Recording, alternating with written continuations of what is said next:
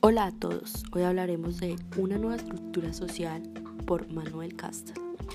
Presenciamos una de las revoluciones tecnológicas más extraordinarias de la historia, dice Castel, que para él la más importante, que es una revolución que se centra en las tecnologías de la información y la comunicación, lo que la hace mucho más importante que la revolución industrial en cuanto afecta al conjunto de la actividad humana.